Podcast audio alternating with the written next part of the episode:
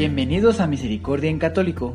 La finalidad de este podcast es compartirte la insondable misericordia de nuestro Señor Jesucristo, apoyándonos de literatura de santos como la biografía y diario de Santa Faustina, testimonios, temas para poner en práctica día a día para el crecimiento a la devoción de la Divina Misericordia.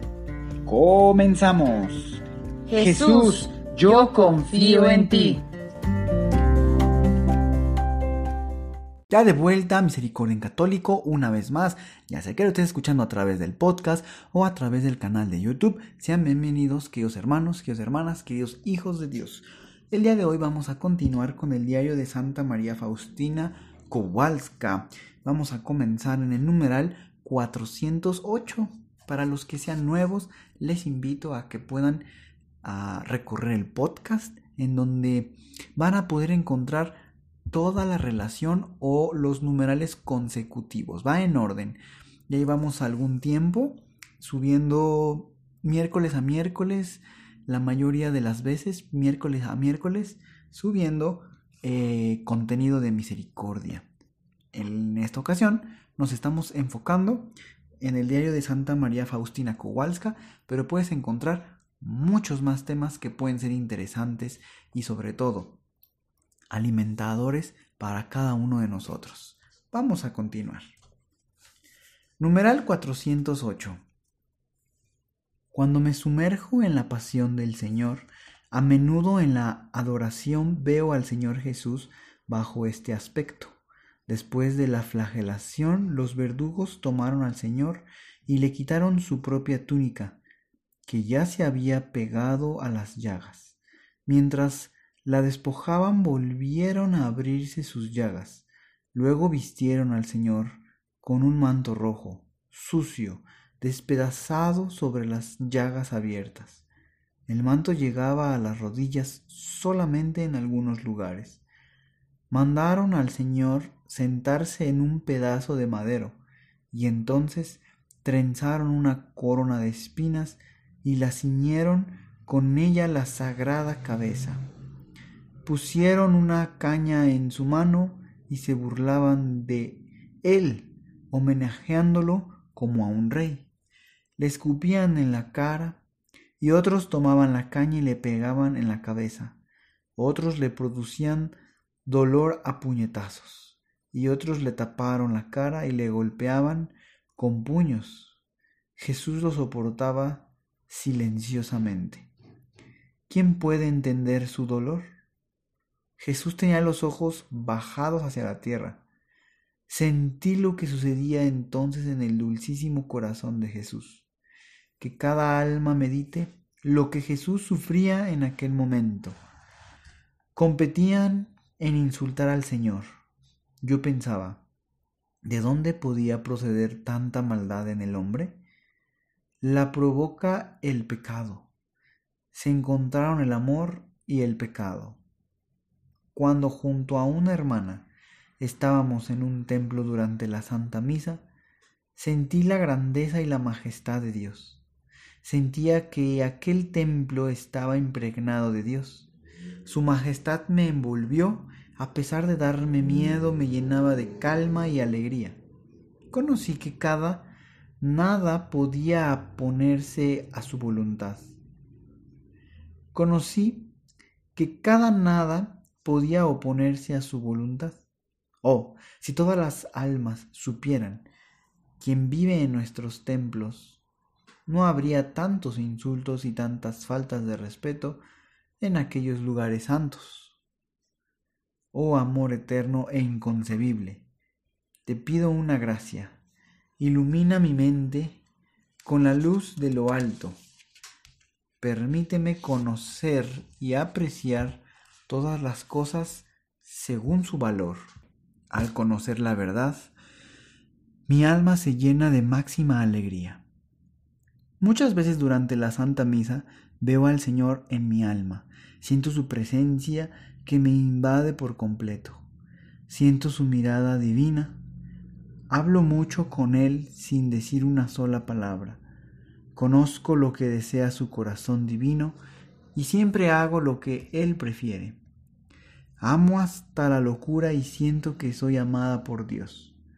En los momentos cuando me encuentro con Dios en la profundidad de mis entrañas, me siento tan feliz que no sé expresarlo. Estos momentos son cortos, porque el alma no lo soportaría más. Debería producirse la separación del cuerpo. Aunque estos momentos son muy cortos, no obstante su poder que pasa al alma permanece muchísimo tiempo. Sin el menor esfuerzo siento en profundo recogimiento que entonces me envuelve y que no disminuye a pesar de que converso con la gente, ni me molesta en el cumplimiento de mis deberes. Siento su constante presencia sin ningún esfuerzo del alma. Siento que estoy unida a Dios tan estrechamente como una gota de agua con el océano sin fondo. Este jueves sentí esta gracia al final de las oraciones. Duró excepcionalmente mucho tiempo, es decir, toda la Santa Misa. Pensaba que moriría de gozo. En esos momentos conozco mejor a Dios y sus atributos. Y también me conozco mejor a mí y mi miseria. Y me sorprende que Dios se humille tanto hacia un alma tan miserable como la mía.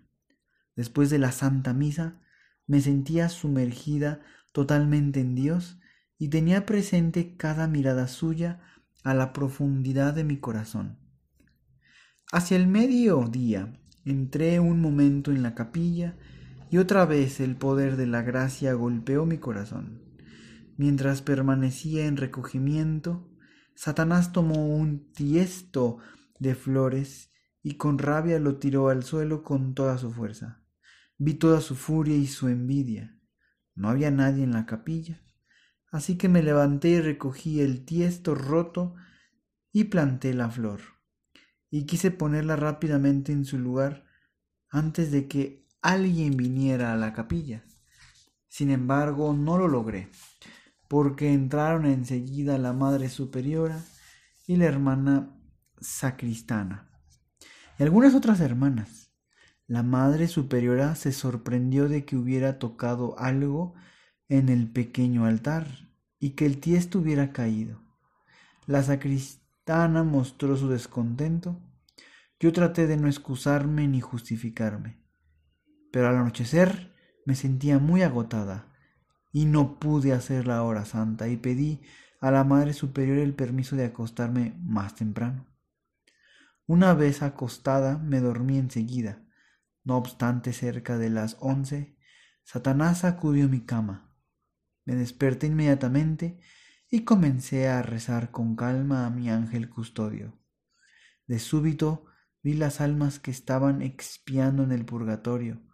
Su aspecto era como una sombra, y entre ellas vi muchos demonios. Uno de ellos trató de molestarme arrojándose en forma de gato sobre mi cama y mis pies, y era tan pesado como si pesara todo aquel tiempo rezaba el rosario. De madrugada aquellas figuras se fueron y pude dormir. Por la mañana, cuando fui a la capilla, oí en el alma la voz. Estás unida a mí y no tengas miedo de nada. Pero has de saber, niña mía, que Satanás te odia. Él odia muchas almas, pero arde de un odio particular hacia ti porque arrancaste a muchas almas de su poder. Por la mañana escuché estas palabras. Desde hoy hasta la resurrección no sentirás mi presencia, pero tu alma se llenará de gran añoranza. Y enseguida un gran deseo inundó mi alma. Sentía la separación del amado Jesús y al acercarse el momento de la Santa Comunión, Vi en el cáliz, en cada hostia, el rostro doliente de Jesús. A partir de aquel momento sentí en mi corazón una añoranza aún mayor. Viernes Santo. A las tres de la tarde, cuando entré en la capilla oí estas palabras. Deseo que esta imagen sea venerada en público. Luego vi al Señor Jesús que agonizaba en la cruz entre terribles tormentos, y del corazón de Jesús salieron estos dos rayos que están en la imagen. Sábado. Durante las vísperas vi al Señor Jesús resplandeciente como el sol, con una túnica clara y me dijo, que se alegre tu corazón. Y me inundó una gran alegría y me traspasó totalmente la presencia de Dios, que es un tesoro inexplicable para el alma. Cuando esta imagen fue expuesta, vi un vivo movimiento de la mano de Jesús que trazó una gran señal de la cruz. Por la noche del mismo día, al acostarme, vi que la imagen estaba pasando sobre una ciudad, y aquella ciudad estaba cubierta de redes y de trampas. Jesús, al pasar, cortó todas las redes y por fin trazó una gran señal de la Santa Cruz y desapareció. Y yo vi, yo me vi rodeada de muchas figuras malignas que ardían de gran odio hacia mí. De sus bocas salían diferentes amenazas pero ninguna me tocó. Después de un momento vi esa visión desapareció, pero no pude dormir durante mucho tiempo. El viernes cuando estaba en Ostrabrama, durante las solemnidades de las cuales fue expuesta esta imagen, estuve presente en la homilía que dijo mi confesor. La homilía fue sobre la divina misericordia y fue la primera de las que exigía el Señor Jesús desde hacía mucho tiempo. Cuando empezó a hablar de esta gran misericordia del Señor, la imagen tomó un aspecto vivo y los rayos penetraron en los corazones de las personas reunidas, pero no en grado igual. Unos recibieron más y otros menos. Una gran alegría inundó mi alma viendo la gracia de Dios. Entonces oí estas palabras. Tú eres testigo de mi misericordia. Por los siglos estarás delante de mi trono como un vivo testigo de mi misericordia. Terminada la homilía, no esperé al final del oficio porque tenía prisa para volver a casa. Al dar yo algunos pasos, me cerraron el camino toda una multitud de demonios que me amenazaron con terribles tormentos, y se dejaron oír las voces. Nos has quitado todo por lo que habíamos trabajado tantos años. Cuando les pregunté ¿de dónde llegan en tan multitud? Estas figuras malignas me contestaron de los corazones humanos. No nos molestes. Viendo su tremendo odio hacia mí, entonces pedí ayuda al ángel custodio, y en un solo momento apareció la figura luminosa y radiante del ángel de la guarda, que me dijo No tengas miedo, esposa de mi Señor. Estos espíritus no te van a hacer ningún mal. Sin su permiso, los espíritus malignos desaparecieron enseguida. Y el fiel ángel de la guarda me acompañó de modo visible hasta la casa misma. Su mirada era modesta y serena, y de la frente brotaba un rayo de fuego. Oh Jesús, desearía fatigarme y cansarme y sufrir dura toda la vida por este único momento en que vi tu gloria, Señor, y los beneficios de las almas. Pues bien, queridos hermanos, hemos llegado y hemos terminado el numeral 419. La siguiente semana comenzaremos con el 420. Dios nos permita llegar y poder avanzar. Pues bueno, el día de hoy estuvo repasando un poco la pasión de nuestro Señor. Lo ha venido contando Santa Faustina. Y pues bueno, eh, varias veces Santa Faustina el día de hoy nos menciona que Satanás se le hace presente en figuras extrañas y que la atacan. Sin embargo, veo su gran confianza en el Señor y no pierde la calma, como, como han dicho, no hay que entablar diálogo con Satanás, hay que orar. Y Santa Faustina siempre recorre a la oración, al Santo Rosario, al ángel de la guarda. ¿Y cuántas veces o más bien es la pregunta, ¿acaso cada uno de nosotros recordamos que en cada instante tenemos a nuestro ángel de la guarda, nuestro ángel custodio? Recordemos esa oración que tal vez se nos enseñó de niños. Ángel de la guarda, mi dulce compañía, no me desampares ni de noche ni de día. No me dejes solo porque me perdería. En vida y en muerte, seas tú mi guía. Y bueno, puede haber una variación en esta oración. Pero lo importante es agradecer a Dios, como Santa Faustina dice, que vio la gloria de Dios reflejada en ese momento, ¿verdad? Porque se hizo presente el ángel de la guarda de Santa Faustina, claro, por gracia de Dios. Y, y pues recordemos que siempre tenemos el auxilio de varias, de varias maneras. En este caso, bueno, qué bueno que nos refiere al ángel de la guarda, pero recordemos que muchas veces vamos a poder ser atacados. Más bien, va a haber intenciones de que nos ataquen, pero no va a suceder nada que Dios no lo permita. Así le dijo el ángel de la guarda Santa Faustina. Nada te va a pasar sin el permiso de Dios. Entonces tengamos esa fe y esa confianza absoluta. Queridos hermanos, pues bueno, es momento de reflexionar. Santa Faustina nos mandó también a reflexionar. Nos describió la escena en donde Jesús le han trenzado la corona de espinas, lo han ofendido poniéndole una túnica, lo han insultado, escupido y golpeado. Y dice que cada quien medite sobre eso, pensando en ese momento. Y otra cosa que nos puede unir, Santa Faustina dice en ese relato al principio, que de dónde sale tanta maldad.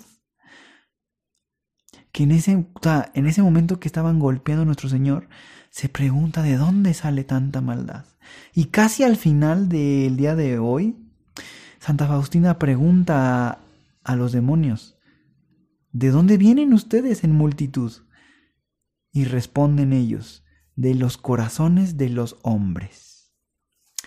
Pues bueno, es la misma respuesta que se preguntaba ella misma en un principio. En un principio se preguntaba, ¿de dónde habrá salido tanta maldad?